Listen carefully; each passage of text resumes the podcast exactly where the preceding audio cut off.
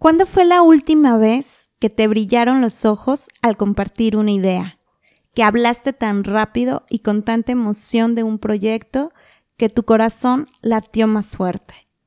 ¿Te imaginas sentir una pasión así por un negocio del que puedas vivir y que además impactes a la vida de muchas personas?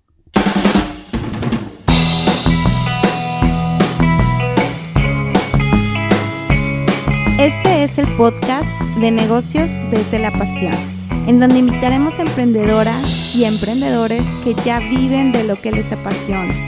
Nos contarán sus historias de éxito y fracaso y cómo la pasión fue el motor y la inspiración para salir adelante. Mi nombre es Selene Rayas. Soy psicóloga y coach y autora del libro Vive de un trabajo que te apasiona.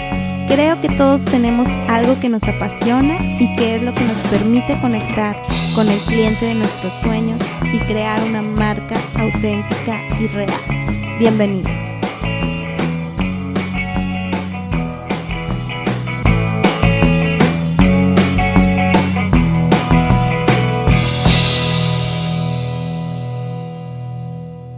Gracias a todos los que vinieron. La verdad es la primera vez de nuestros episodios de Podcast Live que se llena de tal manera. Eh, agradezco mucho a Nerio, que es el, administrador de este lugar, que son las tapas de arriba. Van a probarlos muchos de ustedes, las tapas, que es gourmet totalmente. Esperemos que les guste mucho. Ahí está Nerio, que nos saluda. Él es el chef anfitrión de esta, del día de hoy. y bueno, muchas gracias Alita que, que, también nos estuvo ahí ayudando y sobre todo acá el locutor Raúl que me presentó. Eh, para mí es también una emoción poder presentar y poder tener este evento porque estos episodios de podcast se pueden oír por Spotify, por Apple Music y no saben hasta dónde llega. O sea, realmente yo tengo gente que me escucha en Argentina, entonces realmente puede llegar a muchos lados. Va a haber un espacio de preguntas abiertas, o sea, de preguntas del público, que ustedes les pueden preguntar a, a las chicas, que la Superwoman que hoy nos acompañan. Para mí es toda una emoción poderlas tener juntas, porque sé que ahorita hay un movimiento fuerte de mujeres y que queremos ser mujeres líderes y que hay muchos temas en cuanto a esta nueva construcción de lo que es ser mujer. Y yo quería tener a estas, eh, quería, veía como que había esfuerzos por cada uno de, de, por varios frentes, ¿no? De lo que era el liderazgo femenino. Y yo decía, ¿por qué no? ¿Por qué no se hace un evento donde se junten todas, donde nos conozcamos todas? Eh, yo por lo regular estoy un poco más con speakers, pero me encanta, he participado para proyectos con Linin, eh, conozco a Norma de, de Womeran y le admiro mucho su trabajo y sus conferencias. Y Elena, bueno, es una académica ejemplar.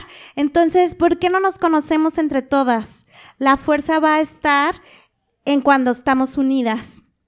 Alguien me dijo esta semana que aparte es el tema, ¿no? De que lo que cambió es que empezamos a hablarnos entre nosotras y apoyarnos entre nosotras. Rompimos el paradigma de que las mujeres se critican, las mujeres se envidian, las mujeres no se apoyan y ahora estamos estrechando lazos. Entonces los invito a que esta noche sea una noche de networking, de que todos platiquemos con todas, de que conozcamos porque tenemos más en común que lo que nos separa. ¿No? Entonces, bueno, yo decía, ¿por qué no hacen un evento así? Y pues porque yo lo decía y lo como que mandaba la indirecta, pero pues nadie lo hacía. Entonces hice lo que eh, leí en un libro del fundador de Twitter que decía, si no existe, créalo tú. Entonces, con eso creamos este evento y estoy muy feliz de irles presentando a las invitadas, las cuales eh, están escondidas. Algunos las vieron al inicio, algunos no. Y bueno, queremos hacer como eh, entrada espectacular. Entonces, eh, las voy a presentar por orden alfabético para que no, para que nadie se me sienta. Este, y pues la primera por orden alfabético es su nombre, es Anabela Arajú. Ella forma parte de Linin, es la presidenta de Linin Regio. Los círculos Linin son pequeños grupos de mujeres que se reúnen de forma regular. Ah, bueno. y con ustedes, Anabel.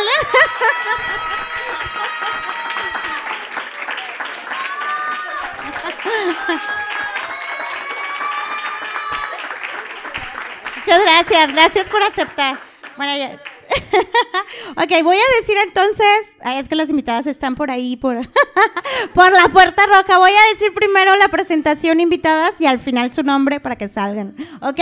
Bueno, eh, importante para los que no conocen, que es, aunque ahorita ella nos va a platicar un poquito, los círculos Linin están actualmente, son más de 44 mil en más de 170 países, ¿no? Ella nos va a platicar el día de hoy eso. Muy bien, la que sigue por orden alfabético tenemos a alguien que puede decir sin miedo y con mucha sabiduría que no necesitamos ser amigas para ser aliadas. Alguien que desde su experiencia internacional, en, en experiencias inmersivas, le permitieron vivir de primera mano dinámicas sociales, culturales, ambientales y económicas entre mujeres de diferentes países.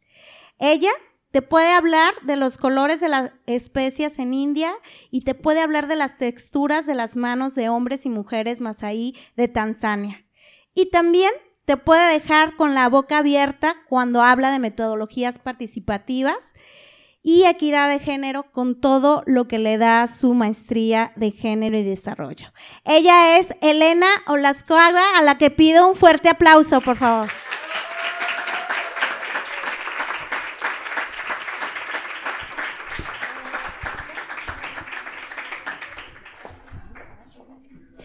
Bueno, ya no sé dónde ponerme. Aquí. ok, muy bien. Y nuestra siguiente invitada ha creado con Speaker Nine más que una comunidad o una tribu, un movimiento. En solo un año se ha extendido a siete ciudades de México, las cuales son Monterrey, Saltillo, Ciudad de México, León, Querétaro, Mérida, Ciudad Juárez y va por más en menos de un año. Más de 10 mil seguidores en redes sociales y tres generaciones de mujeres líderes de opinión han egresado de su Speaker Lab con el código tatuado en el alma, al conocer otra persona, siempre me pregunto cómo puedo ayudarle a lograrle a lograr su propósito de vida. Abandera una nueva manera de relacionarnos con los logros y éxitos de las mujeres.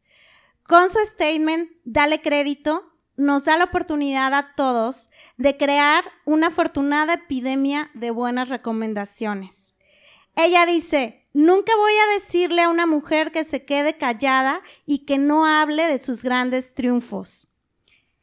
Por miedo a cómo lo vayan a ver en el mundo. Por favor, hazlo.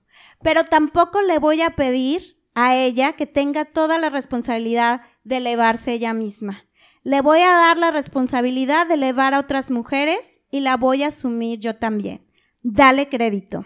Ella es Gaby Mitri.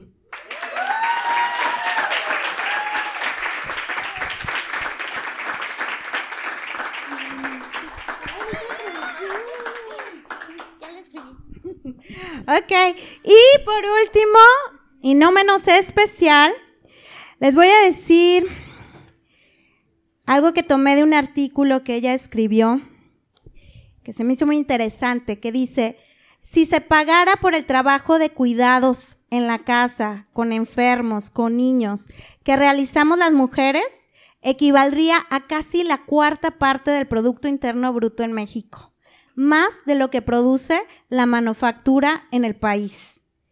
Este es el tipo de reflexiones que ella pronuncia y nos, hace replantearnos nuestro poder como mujeres. Ella suena sueña con una sociedad reconociendo el valor del trabajo no pagado y que los hombres participen equitativamente en el trabajo de cuidados. Ella es Norma Cerros.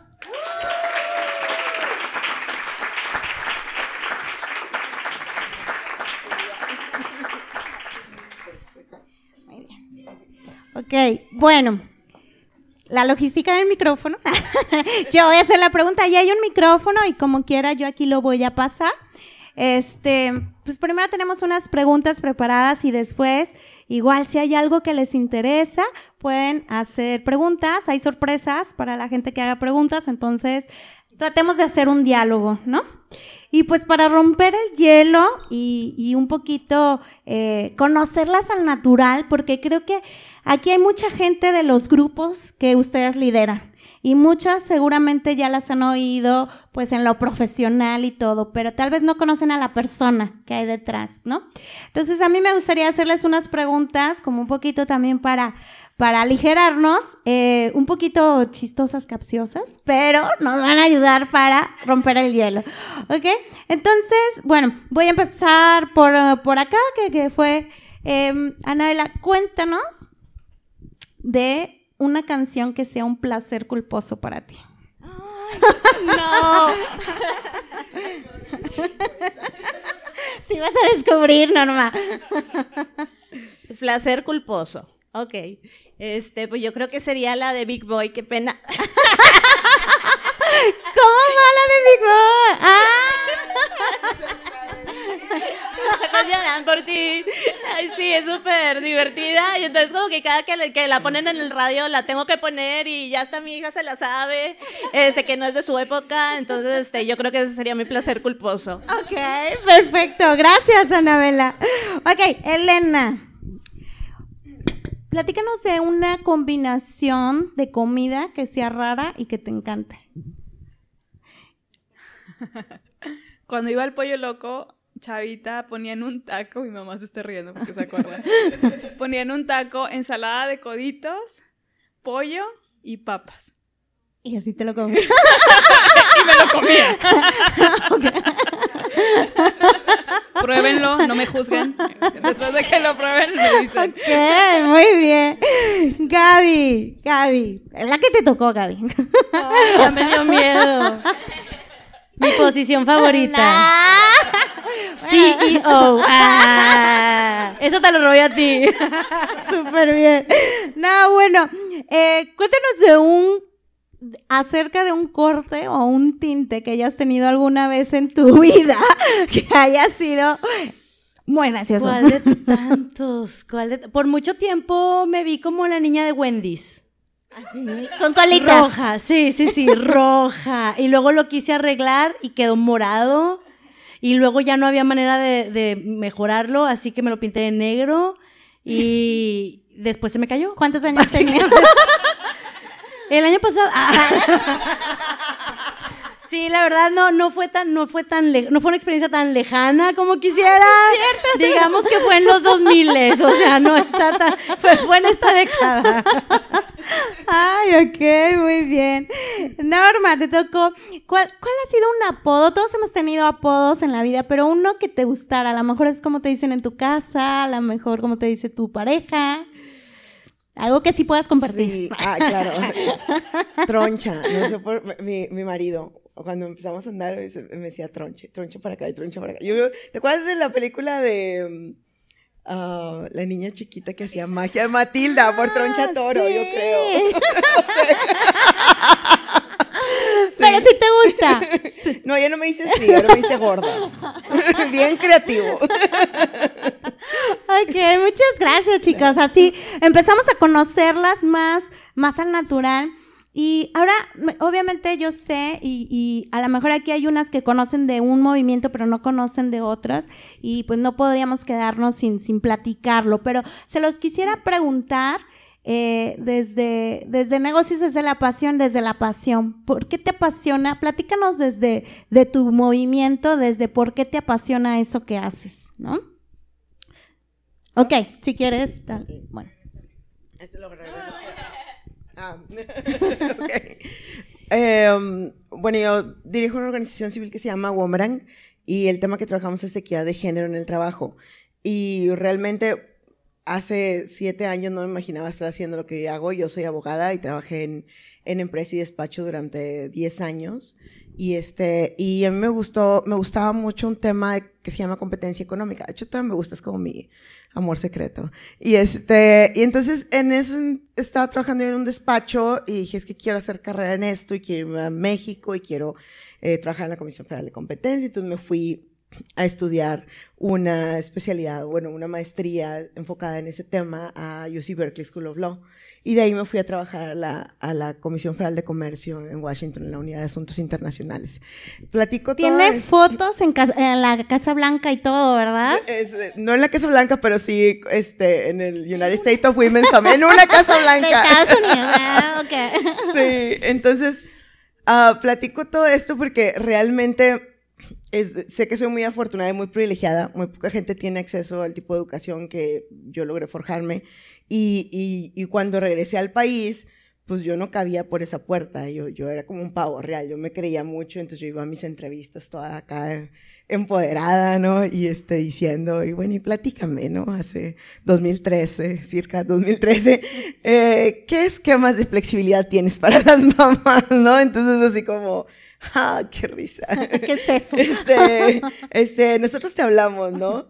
Entonces, pues bueno, realmente fue un shock muy grande el darme cuenta de golpe eh, el, cómo cambia la vida cuando tienes hijos y sea que necesitas o quieres seguir desarrollándote o trabajando, ¿no? En mi caso, yo quería seguirlo haciendo, nunca me pasó por la mente que por tener un bebé, porque esa era la única diferencia, ¿no? Que ahora traía un posgrado y experiencia de trabajo internacional, pero además traía un chiquillo de seis meses y más que no pudiera, no quería perderme la oportunidad de estar en su vida.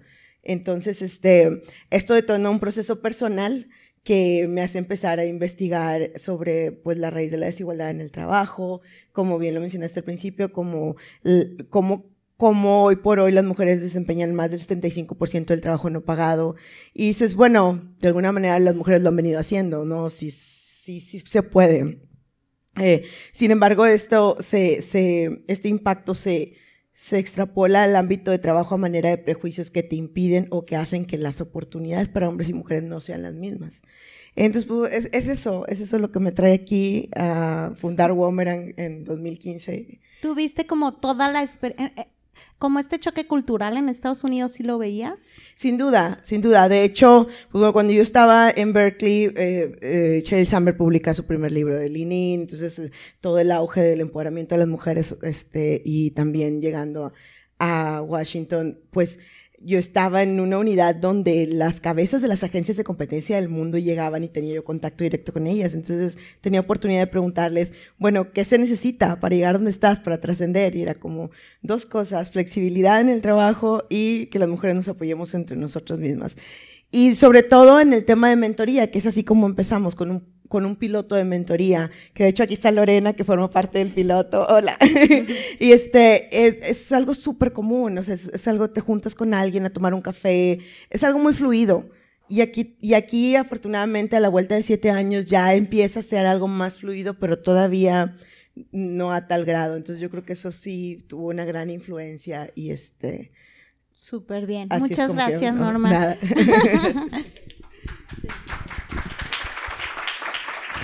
¿Alguien viene de, de, de Woman que vio a, alguna invitación? Ya tenemos a Lorena, ¿alguien más? Ok, muy bien, muchas gracias. Bueno, la, la, mayoría de la gente que conoce Speaker Nights probablemente lo describiría como una comunidad de eventos de mujeres profesionistas y emprendedoras que se reúnen, se reúnen una vez al mes a practicar habilidades de comunicación, a inspirarse con historias de éxito de alguien más. La mayoría de la gente lo describiría así. Si me preguntaras a mí, ahora sí desde la pasión, que cómo, cómo hablo yo de Speaker Nights, para mí es una incubadora de futuras líderes de opinión. Tú lo dijiste ahorita. O sea, para mí es un semillero. Y cualquiera que cualquiera me podría decir, o sea, ¿qué, Gaby? ¿Quieres hacer tipo una escuela de influencers o qué? Y digo, no, pero sí quiero hacer un semillero de personas de influencia. Y cuando digo personas de influencia no me refiero a necesariamente figuras públicas, pero sí esas personas que en su entorno, así sea chico, grande, en su industria, en su empresa, en su mercado, son referentes, ¿sabes? Porque, desde la pasión, porque a lo largo de mi historia eh, profesional y la de seguramente muchas de las personas que están aquí, me, metí un chorro de friega en el trabajo. O sea, amanecía en el trabajo, anochecía en el trabajo, en un trabajo que, me apasionaba, me encantaba.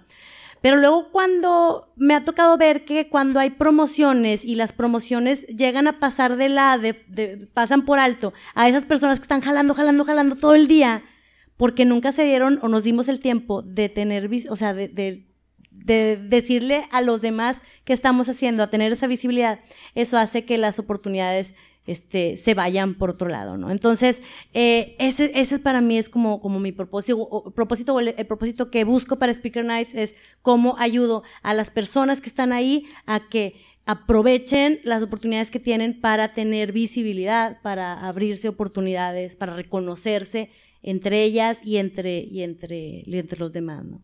Súper bien. Un aplauso para Gaby. ¿Dónde está la gente que viene de speakers? Uh, muy bien. Muy bien. Ok, Elena, platícanos. No levantaste la mano,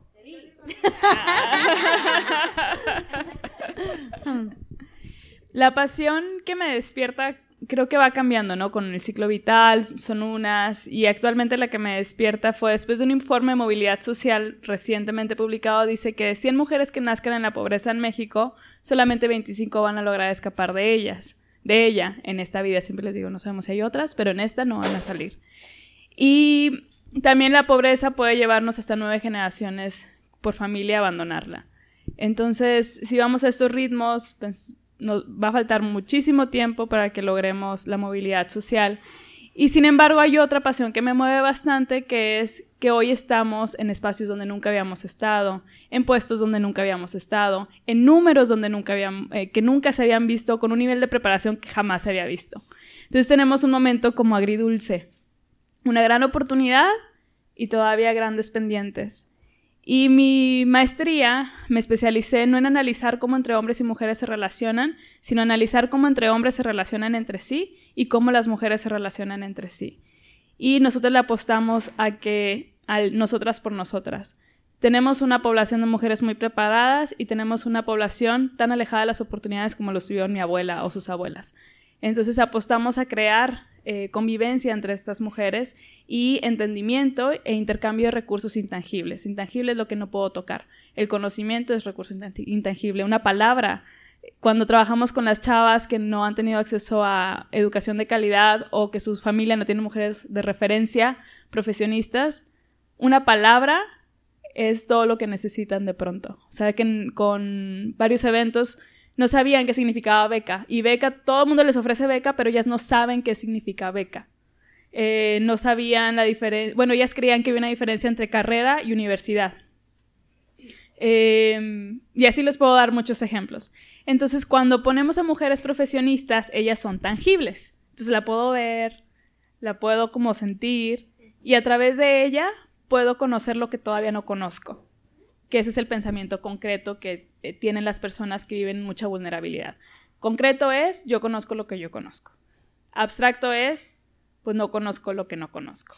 Y a través de, un, de algo concreto, entonces ya mi mentora me dijo que hay una cosa que se llama así, ya me dio, nos ha pasado con muchas mentoras súper generosas, han dado cursos a las chavas gratuitos, les han conseguido alguna entrevista, han ido a un museo, han ido a un teatro, o sea, espacios incluso mentales nuevos y espacios físicos nuevos. Esa es nuestra pasión, propiciar esas interacciones y creer, apostar a que entre nosotras podemos elevarnos y mover ese tipo de, cifras que todavía nos duelen tanto como la, la movilidad social de las mujeres. gracias, Elena. Un aplauso para Elena, por padre. Anabela, cuéntanos. Mira, pues a mí desde que era bien chiquita, desde que era niña, siempre me ha apasionado el tema de la mujer. O sea, siempre he sido como que me gusta mucho la justicia, me de hecho hasta me decían en la casa de que yo iba a ser abogada, pero no, este, estoy especializada en mercadotecnia, mercadotecnia digital y es ahorita lo que me dedico. Eh, este proyecto nace eh, por mi hermana eh, Gladys, que ella estaba viviendo en ese entonces en Malasia, por mi hermana Berenice, que aquí está conmigo, y entre las tres lideramos esto. Y la verdad es que las tres somos sumamente apasionadas de este proyecto. Y para, nos, para mí llegó en el momento que tenía que haber llegado. Yo tenía ocho años trabajando en el mismo trabajo y estaba súper contenta. Mi jefe, una belleza, quien le aprendí bastante, una persona demasiado inteligente. Pero hubo una ocasión en la que yo le, le pedí este, una oportunidad ¿no? en otra área de trabajo y me dijo, no, es que no te veo ahí. Sin embargo, yo sabía que yo era su mano derecha, que tenía todas las capacidades, pero él no era porque, no sé si porque era mujer o por egoísmo de haces muy bien tu trabajo y no te veo en otro lado o, o qué situación fue. Pero entonces fue así como que un balde de agua fría, porque a veces nos enfocamos en que tenemos que estar en cierto lado, pero no, no tienes que estar en cierto lado. Entonces, bueno, fue como un abrir de ojos y para mí eso fue como que cuando mi hermana Gladys me empezó a contar de este proyecto, etcétera, que estaban haciendo ellas allá en Penang, le dije, no, pues es que esto lo tenemos que hacer acá en Monterrey, porque como yo, estaban muchas amigas mías que realmente crees que tienes que estar ahí, crees que tienes que estar haciendo siempre el mismo trabajo y no, no tienes. O sea, tú puedes decidir qué hacer. Entonces ahorita lo que estamos tratando de hacer a través de los círculos es que las mujeres encuentren qué es su meta, si es tu meta estar en la casa, tener una familia, súper bien, o sea, que eso te empodere, que sea lo que tú decidiste. Si quieres empezar un proyecto, un emprendimiento, pero tienes miedo de renunciar a tu trabajo, este, eh, a veces no nos atrevemos por miedo. Entonces, pues que realmente te atrevas tú a dar ese paso. Y entonces la verdad es que nos apasiona todavía aún más el ver cómo estos círculos van creciendo y cómo a lo mejor alguien que, que estaba en una etapa, le llamamos nosotras como de ambigüedad, que todavía no sabían muy bien qué camino tomar, cuando ya lo cristalizan y que te dicen, oye, ¿sabes qué? Ya hice tal certificación, ya emprendí mi negocio, ya tengo esto, ya tengo mis primeros clientes, ya estoy haciendo mis primeros eventos. Entonces realmente es súper motivante el ver que realmente estás teniendo eh, un, un, un, beneficio, ¿no? Y que las mujeres están este, superándose. Realmente en las empresas, yo todavía estoy en empresa, este, todavía se ve eh, mucha desigualdad conforme va subiendo la pirámide. Entonces el, ideal es que haya más mujeres líderes para que las opiniones y los consejos donde se toman las decisiones, pues realmente haya un consenso, ¿no? No que no, estemos representadas. Es importante que estemos representadas en empresas, en gobierno y en todos los aspectos de la vida. Entonces, bueno, realmente me apasiona el tema. Súper padre, gracias. Un aplauso y bienvenida, chicas Linin. ¿Para dónde andan? Muy bien. La verdad que es súper padre, creo que todas las iniciativas y los movimientos, no sé si les pasó a ustedes, a mí me pasó que están súper interesantes, que todos al final tenemos como puntos de conexión y que todas, eh, que espero que esta noche sea una noche de alianzas, de, de, de networking, de platicar entre todas cómo, cómo todas podemos apoyarnos. Y algo que yo creo que fue un parte del éxito de, de este evento, porque es la primera vez que se llena tanto, gracias a ustedes, es porque creo que también... Eh, pues ustedes ahorita están liderando movimientos muy grandes, ¿no? Y de repente podrá parecerle a algunas que está muy lejos, ¿no? Que ser como ustedes es, es algo muy lejano, ¿no? Pero como toda la vida, hay un momento decisivo y hay una conversación decisiva que hizo que, que tomaran la decisión las que tuvieron que dejar todo, o sea, otra cosa, o bien eh, a lo mejor la decisión de, de. ¿En qué momento, si pudieran hacer un recuerdo, porque son esos momentos los que cambian todo, ¿no? Y los que de ahí te llevan a más. Si pueden recordar en qué momento, qué conversación, con quién le estaban diciendo que dijeron, sí, va por ahí, quien quiera. La dejo abierta. Cuando regresé de la maestría en Inglaterra, regresé con una deuda en dólares y ese ya un incentivo para moverme. Y tomé el préstamo cuando el dólar estaba a 13 pesos y cuando regresé estaba a 21 pesos. Entonces mi deuda se, disparó.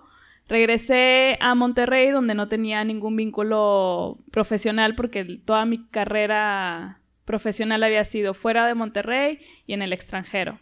Entonces aquí conocí a mi papá, mi mamá, mi hermana y mi mejor amigo y paren de contar. Y definitivamente ese era un incentivo, el, eh, muy fuerte, muy latente. Y por otro lado, saber desde mis estudios de género a qué me iba a enfrentar en el mercado laboral. Y dije, yo no quiero pasar por nada de eso, no quiero enfrentar la brecha salarial, no quiero que aparte, desde la perspectiva de género y las consultorías, hay quienes están aprovechando que hay mucho trabajo sin saber lo que están haciendo y están cobrando por hacer cosas que no saben, entonces yo no quería ser parte de su equipo y a mí me pagaran tres pesos y se embolsaran este, cientos de miles. Ese fue un primer motivante económico. Y otro fue que un gran amigo me bautizó como creativa. Yo jamás me había considerado alguien creativa, reprobé artísticas, o sea, no, no sabía de dónde iba a ser creativa. Y cuando regresé de Inglaterra le conté a mi amigo, Leo, todo lo que aprendí. Me dijo, ¿sabes qué, Elena? Está padrísimo, pero yo me quedo aquí sentado porque te quiero mucho, pero a la tercera palabra y concepto teórico ya perdiste a quien quieras convencer o compartirles este mensaje. Me dijo, ¿y si hacemos un documental? Y yo, va, sí, sobres. No estudié comunicación, no estudié cine, pero me parece bien. Y así juntos empezamos el documental. Y a partir de que él me bautizó creativa, también entendí la creatividad como la capacidad de crear, de crear una organización, de crear un negocio, de crear comunidades, eh, de crear un libro, de crear el documental, de crear mil cosas. Entonces ese fue esos dos momentos. Por un lado, la presión económica definitivamente, siempre había sido independiente y de pronto saber que estaba otra vez en casa de mi mamá y mi papá. Este, y por otro lado, el, el apoyo de mi amigo, bautizándome creativa. Súper padre, súper padre, gracias. Sí. Bueno, es que fíjate, algo interesante es de a veces a veces necesitamos que alguien más, ¿no? Nos siga o a veces la gente cree más en nosotros de lo que nosotras mismas creemos, ¿no? Por eso esta pregunta tenía que ver como que quién te lo dijo y también cuáles son tus, tus círculos de soporte, ¿no? Y, y bueno, va con la siguiente pregunta, pero eh, si quisiéramos como esos tips, porque eh, este, este podcast también y esa necesidad nace de a lo mejor hay gente que quisiera liderar algo, quisiera crear algo, cómo hacerle, pues también pregunta a tus personas de confianza qué ven en ti, ¿no? Porque a veces ven mucho más de lo que tú puedes ver, ¿no? Gracias, Elena. Bueno, yo tuve un par de un par de epifanías, pero son epifanías muy sencillas. Gracias a Dios no entré, ahorita estoy más en deuda que cuando tuve la epifanía. Este, son epifanías muy sencillas. Yo creo que la primera ya la he compartido mucho y muchos de aquí ya la han escuchado, como me di cuenta al grabar un video de lo de lo poco capaz que soy para hablar frente a las cámaras. Me cuesta, me cuesta mucho trabajo. Entonces, eh, primera epifanía, darme cuenta cómo eh, las, las habilidades de comunicación son tan relevantes si tú quieres tener un impacto que es una verdadera pena que por ponerte nerviosa al hablar en público o por ponerte nerviosa al presentar un proyecto, tu proyecto tipo vuele y, y, pierda potencial. ¿no? Primera epifanía. A partir de ahí, eh, fue, ¿saben qué? Vamos a reunirnos quienes quieran, quienes puedan, a practicar sin juicio en un espacio seguro, a burlarnos, no, no perdón, a burlar, burlarnos de nosotras mismas, a celebrar nuestros errores y a, y a practicar entre nosotros, darnos retroalimentación. Y yo, yo esperaba que con la práctica iba a mejorar. Tengo que admitir que dos años practicando y todavía me pongo nerviosa, pero, pero ya una, ahora me siento como, como más segura, ¿no? Epifanía número uno, así de alguna forma surgió Speaker Nights. La epifanía número dos, que va relacionada a, ese, a ese propósito de que quiero que seamos una incubadora de futuras líderes de opinión, viene también de un, de un momento muy sencillo. Eh, resulta que a partir de Speaker Nights, varias empresas nos empezaron a buscar para que les recomendáramos conferencistas que hablaran de un tema o de otro. Híjole, batallaba mucho para encontrar a las mujeres. O sea, si, me preguntaban temas de, oye, ¿sabes qué? Mándame a alguien que hable de innovación, que hable de finanzas. Le buscaba y le buscaba, me costaba porque sentía que no estaban tan en, en, nuestro top of mind. Batallaba. Entonces ahí fue como segunda epifanía de por qué, si hay tantas mujeres tan expertas, tan buenas. Cuando me preguntaban a alguien de género, obvio, tenía mucha gente a quien recomendar maravillosa, como las que están aquí presentes. Pero, pero otros temas me costaba. Y no porque no hubiera expertas, sino porque no, no estaban en el top of mind. Y yo creo que la tercera que dije, es, una tontería, pero se los juro que me pegó y la cuento mucho. Una vez, me, una vez un amigo me, me, me manda un video y me dice, este, este video te va a gustar, lo vas a disfrutar. Te va a gustar mucho, especialmente la parte de la ejecutiva de Wall Street. Y yo, ay, qué padre. Y me manda el video.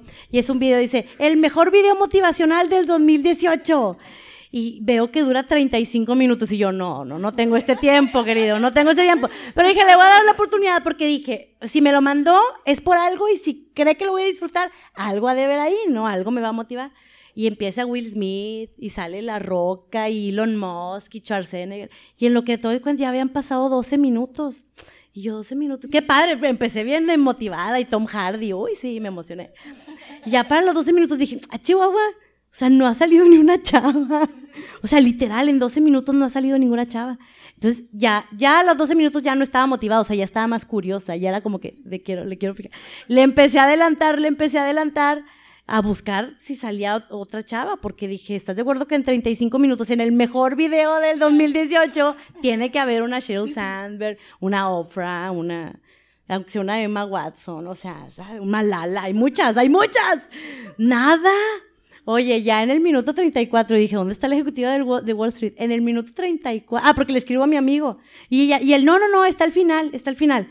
En el minuto 34 de un video de 35 sale un señor de edad avanzada, vestido de traje, detrás de un podium, platicando. Una anécdota de una ejecutiva de Wall Street que alguna vez hizo algo y yo, no, no puede ser, en, en 35 minutos no salió una chava. Entonces, para mí fue como, creo que hace falta más representación. Creo que hay mujeres que están haciendo cosas increíbles. Creo que hay mujeres que están haciendo muchos impactos, que están construyendo muchas cosas, que están tocando muchas vidas, que están cambiando industrias, desafiando paradigmas, que están innovando mucho y a lo mejor no tienen tanta visibilidad porque están ocupadas trabajando, están ocupadas cambiando el mundo. Entonces dije, creo que algo podemos construir para ayudarlas y darles esa visibilidad. Y porque esa visibilidad es la visibilidad que hace, que tangibiliza, como dice Elena, tangibiliza ese, ese futuro deseado que para las siguientes generaciones pueden decir, yo puedo ser esa. O sea, yo soy esa astrofísica, yo soy esa abogada, yo soy esa, ¿no? Y ahí salió, de ahí surgió. Gracias, gracias, Gaby. Yo tuve problema para encontrar como el punto, o sea, como me quedé, me quedé pensando como qué contaría, no, pero empecé a pensar y ya como que, como que lo encontré. Fue 2014, yo me acuerdo, este, era como el momento más crítico de, de decepción para mí, porque era como la promesa que yo me había vendido a mí misma sobre que, bueno, tal vez las oportunidades no están abiertas, así como, así como que las cortas de un árbol, pero si te esfuerzas y le echas ganas, te mueves, buscas una beca, vas por aquí, por allá, llegas, ¿no? Entonces, la promesa de la meritocracia funcionaba para mí, o había funcionado, ¿no? Mi niño tenía, pues yo creo que un año, un año, meses, y este, y me acuerdo que yo empezaba como a ver, ¿no? De que, pues, me entrevisto, voy acá, ¿qué, ¿qué, voy a hacer con mi vida, no? Entonces ese día me peleé con mi esposo y él se fue y entonces había quedado que se iba a quedar a cuidarlo y yo, no, porque, o sea, tengo que ir, tenía este con la psicóloga, ¿no? Entonces llego con la psicóloga, este, hecho un mar de lágrimas en, en leggings, ya sabes, ¿no? En leggings, pero de que vas a hacer ejercicio, pero no haces.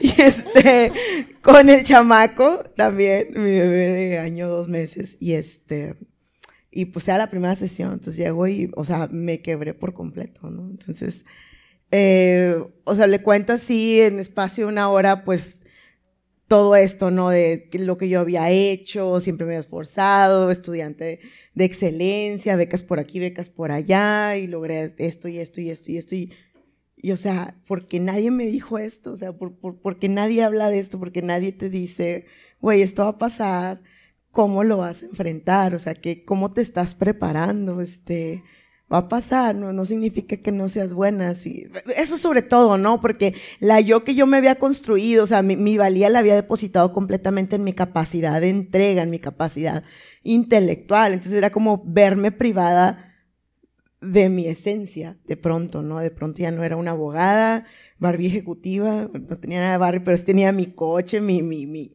mi salario y todo, y, ahora era como, güey, ya soy la mamá de alguien y por esto ya, na, ya valió madre. Sí, sí, sí fue muy duro. Entonces, es- después de todo esto, Marta, que, que fue una, una pieza muy, muy sumamente crítica, críticamente importante para todo mi, tener todo este acompañamiento y justo hoy es mi socia en Womerang, este, dijo, ok, ¿y qué vas a hacer al respecto? Tienes dos sopas, ¿no? O sea, o te quedas ahí o, o haces algo, ¿no? Entonces yo creo que eso fue el detonante para mí empezar todo esto que hoy hago. Qué, padrísimo, Gracias. la verdad. Un, un aplauso para Norma, que, que nos cuenta su historia. Nos falta Anabel. Oye, no, pues para mí fue, para nosotras, yo creo que fue casi, creo que desde el día uno. Me acuerdo que el- la primera vez que íbamos a hacer el primer lanzamiento de, de Lean In, eh, era ya casi pegadito a Navidad. Entonces dijimos mis hermanas y yo, bueno, pues tú invita a tus mejores amigas y yo mis mejores amigas.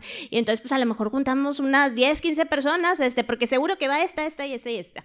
Este, y entonces, bueno, ahí estábamos. Este, Claudia, una que es también mi incondicional amiga, nos ayudó a conseguir un salón en, en ISA.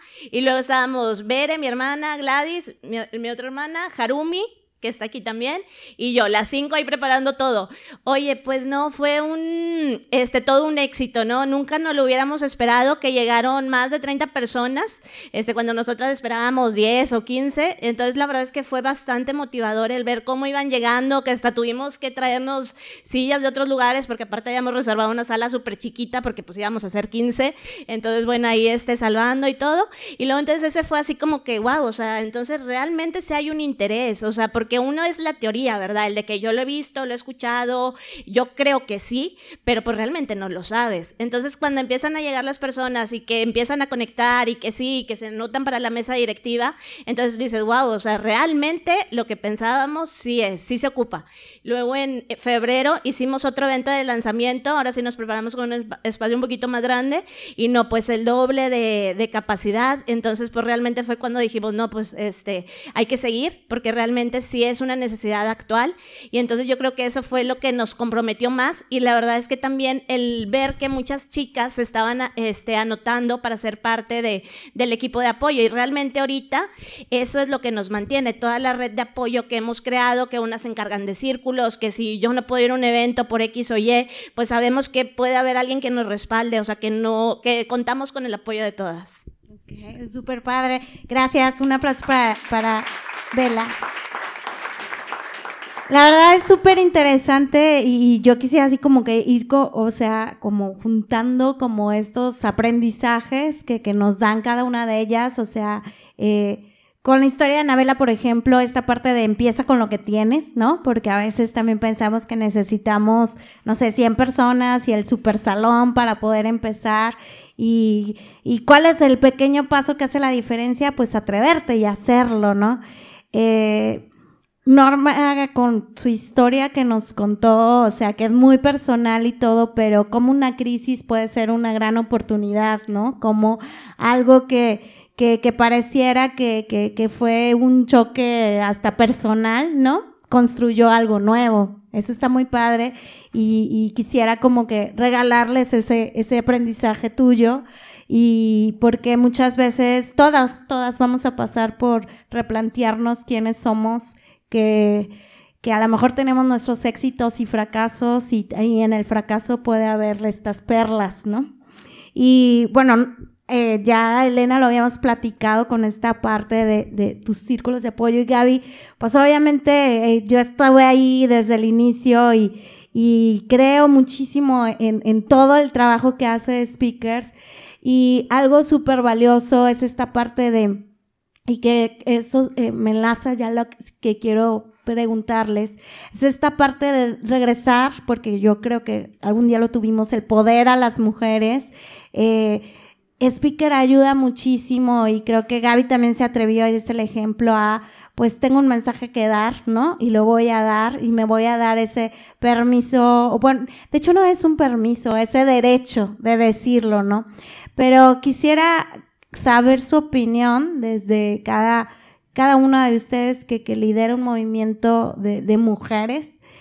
Eh, en esta parte y sobre todo en este momento histórico de qué tanto, o sea, como mujer tenemos eh, este como estigma o este paradigma de, de, de, de tal vez no ser suficiente, ¿no? O si no eh, cumplo cierto rol, o si no eh, el rol que me habían dicho de tengo que cumplir todo en la casa y aparte tengo que estar en el trabajo y a lo mejor no digo tanto, no hablo tanto porque pues no se ve tan bien, o creo que desde cada una y creo que este es el momento histórico de replantearnos qué es mujer y qué es lo que sí es y lo que no es.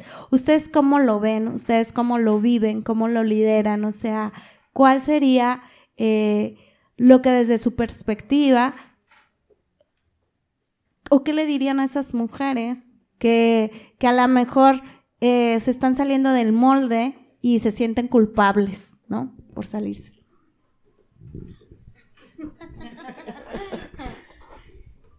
Creo que en efecto hay, y, ese es un, tema que, que, me gusta mucho hablar porque yo creo que es el, la raíz en mucho de la desigualdad que experimentamos hoy es, o que vivimos hoy está en, en, en, los estereotipos de género y sus confines, ¿no? Acerca de lo que un hombre o una mujer pueden o no hacer.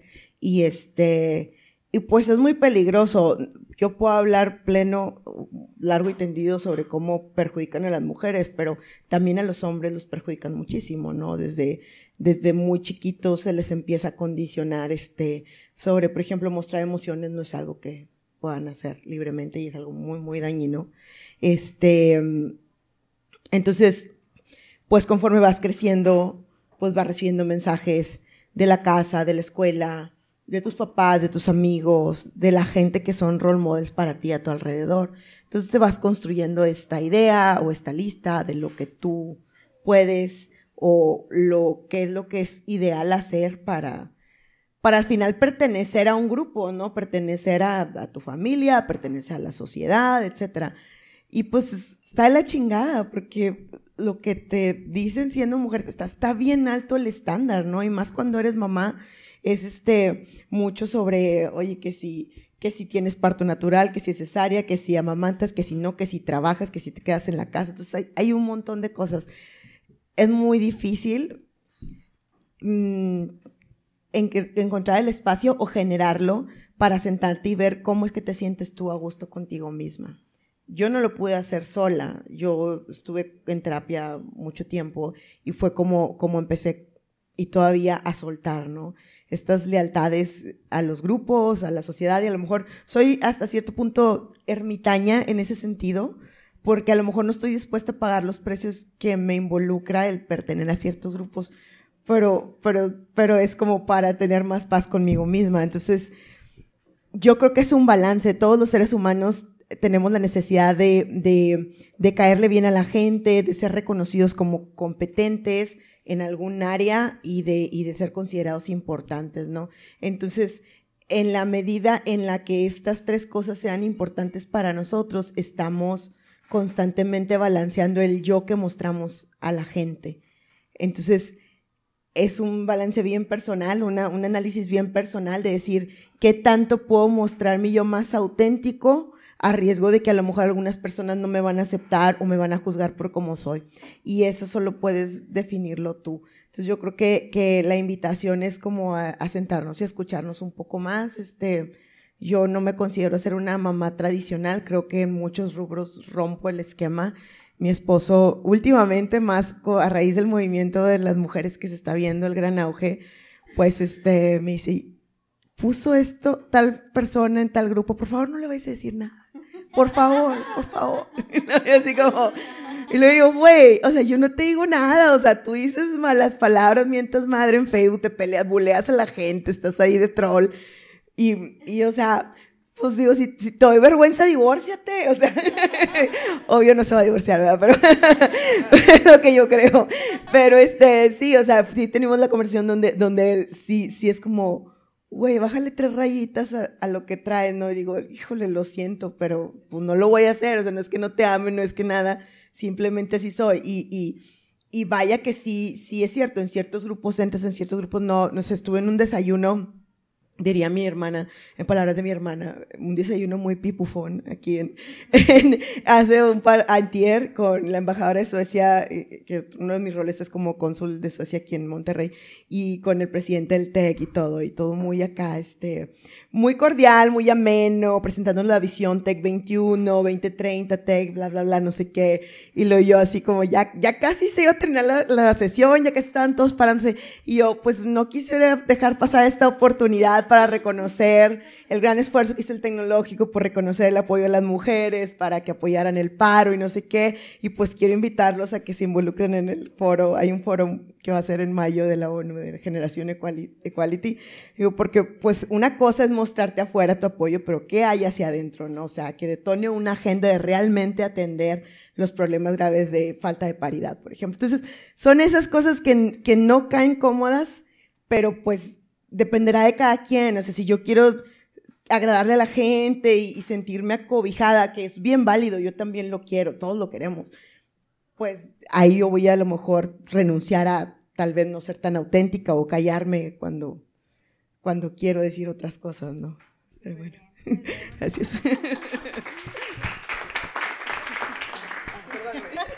Sí, es que te pasa eso.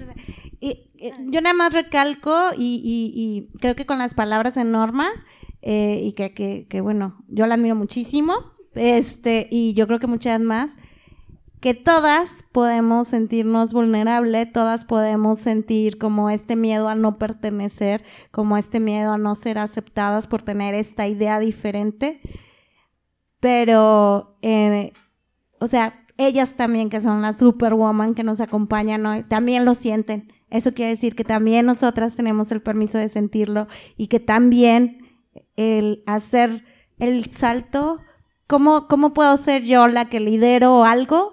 Pues atrevernos a, que en algún momento no, no nos vamos a sentir per, eh, eh, tan dentro, ¿no? Entonces, muchas gracias. Pasaban muchas respuestas por mi mente y voy a intentar articularlas. Un proceso más reciente que yo he enfrentado es cuando empiezo procesos de convivencia con mujeres, algo que pasaba es que con la conciencia y el empoderamiento hay un proceso de enojo. Porque después de que no veías las cosas y las empiezas a ver, se vuelve esta visión imparable. Ya no puedes dejar de verlo y cada vez se hace más fino, más fino. Y yo me descubrí reprimiendo el enojo. Como es pasión, güey. No, estaba muy enojada. Y, y, también me di cuenta cómo ese mandato, ¿no? Lo, lo traía súper interiorizado de que no, pues no me enojo, este, soy súper zen. Y lo digo, pues por eso medito, porque no soy zen, porque necesito espacios para, para encontrar calma. Y en el proceso de entender el enojo como parte del proceso de empoderamiento, empezamos un proyecto pequeño que se llamó The Joyful Feminist y fue con la intención de visibilizar las grandes aportaciones del feminismo a que las mujeres gocemos la vida. O sea, que podamos gozar la vida es que somos humanas y ya se nos reconoció como humanas, que no se nos reconoció humanas por muchísimo tiempo. Y al reconocernos humanas, reconocemos que nos podemos cuidar y que tenemos un ser que es independiente de otras personas. O sea, que no tengo un amo y no dependo de alguien más. Entonces, cuando hacemos esa conciencia de la individualidad, entonces podemos hacer conciencia del autocuidado y del autoconocimiento. Y el tema de The Joyful Feminist surgió cuando estaba la caravana migrante. Y Dani, que fue la directora creativa del proyecto, decía, es que todas y todos estamos migrando de un lugar emocional, de un lugar físico, de un lugar mental. Y en The Joyful Feminist lo que hicimos fue celebrar las aportaciones del feminismo en nuestras vidas para llevarte a un mejor lugar. Y Dani decía, muévete, no eres un árbol. Si estás en un, en un proceso de conciencia, se los voy a decir, hay gente que les va a quedar chica, hay espacios que les van a quedar chicos y se van a tener que mover de maceta. Y o la gente crece con ustedes o pasarán tiempo y a lo mejor se volverán a encontrar en otro momento de la vida. Pero de pronto sí es muy duro como, vente, ándale, ándale, como intentar jalar y la conciencia o la capacidad creativa se vuelve, la estamos desperdiciando intentando mover a gente que no se quiere mover. eh, ahora con, con la, el tema de las de la, del paro y la, y la marcha el 8 de marzo, las empresas y las instituciones nos, nos estaban pidiendo recomendaciones. Me decían, ven a platicar, a, a hacer una audiencia y cuéntales como de dónde surge yo. Es que eso en un, en un Google Search de cinco minutos llegan a la fuente. O sea, no es por falta de información, es porque hay falta de disposición de escuchar. Y estos espacios no es porque la gente no sepa, es porque no quiere escuchar. Entonces enfoquemos la energía creativa y esa es mi, mi propuesta profesional. Y yo admiro mucho a las colegas profesionales que están haciendo esto poniendo la atención donde está la resistencia. Yo les digo, yo soy bien sacatona y yo prefiero enfocar a donde está la energía creativa. Entonces, si estás en este proceso, encuentra tu nueva maceta, si la que en la que estás ya está chiquita, muévete, no eres un árbol. Y es, explora como nuevas palabras también, y porque luego las nuevas palabras son nuevas realidades. A lo mejor en este proceso de conciencia hay una nueva palabra que siempre con las mentoras y los diferentes programas que hacemos es acompañar, nutrir, enriquecer. Esas palabras son súper bonitas y cuando las ponemos en el vocabulario nuestro, ya la, la, realidad del cambio nos parece más optimista que, que pesada, tal vez. Gracias, gracias. Gaby, Ana. Bueno, yo tengo algo que confesarles. ¿Quieres escuchar la confesión de Gaby? Pues no te puedes perder la segunda parte de este episodio en donde nos platicará esta confesión y muchísimas cosas más. Hablaremos sobre la posición de cada una de ellas, sus comentarios y reflexiones acerca de el paro nacional de mujeres convocado en México para el 9 de marzo en el movimiento hashtag un día sin nosotras y mucha información más. Así que escúchenos muy pronto este próximo viernes con la segunda entrega. Hasta pronto.